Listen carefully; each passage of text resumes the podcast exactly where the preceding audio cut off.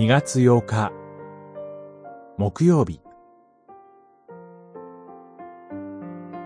神の光。救いは地の果てまで。イザヤ書49章。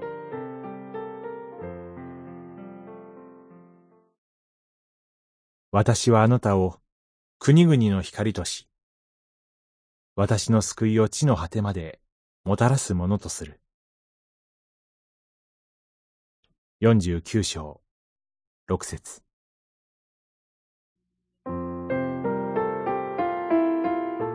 イザヤ書には、バビロン捕囚からの解放と、神の民の回復の希望が記されています。神の民は、確かに一時は裁きを受けなければなりませんでした。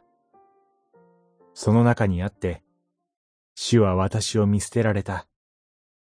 私の主は私を忘れられた。という思いに駆られます。しかし、神は決して見捨てることなく、神の民を回復してくださるのです。それは、想像を超えるような素晴らしい回復となります。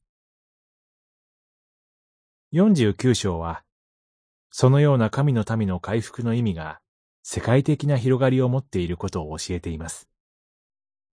一節では、遠い国々よ、耳を傾けよ、と呼びかけられます。神の民に表された神の見業を知らされるのです。それを知らされて、世界から人々が集まってくるかのようなイメージが示されます。ただ、知らされ、集まってくるだけではありません。神の民に与えられた恵みは、世界に広がっていくというのです。